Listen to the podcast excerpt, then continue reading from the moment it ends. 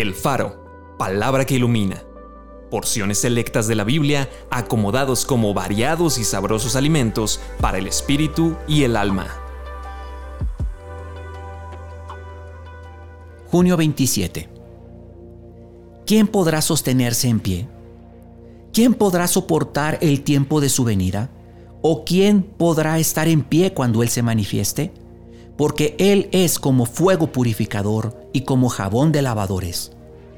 Miré, y aquí una gran multitud, la cual nadie podía contar, de todas naciones y tribus y pueblos y lenguas que estaban delante del trono y en la presencia del Cordero, vestidos de ropas blancas y con palmas en las manos. Estos son los que han salido de la gran tribulación y han lavado sus ropas y las han emblanquecido en la sangre del Cordero.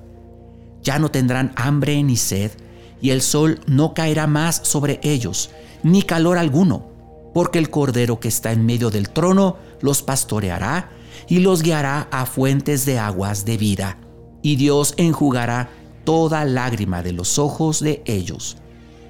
Ninguna condenación hay para los que están en Cristo Jesús, los que no andan conforme a la carne, sino conforme al Espíritu. Estén pues firmes en la libertad con que Cristo nos hizo libres. Acompáñame a orar. Oh Señor, a veces mis oraciones son tan atrevidas, con el deseo de verte, de ver tu rostro, pero lo que yo veo en tu palabra es que cada persona que pudo ver un destello de tu gloria cayó aterrorizada a tus pies, delante de tu majestad. Yo anhelo tener ese temor de Dios, ese santo temor de Dios, que me lleve siempre a tener una vida recta, una vida conforme a tu palabra. Yo te doy gracias porque mis pecados han sido perdonados, han sido limpiados con la sangre de Cristo Jesús. Ayúdame a vivir siempre para ti. Te amo, Señor.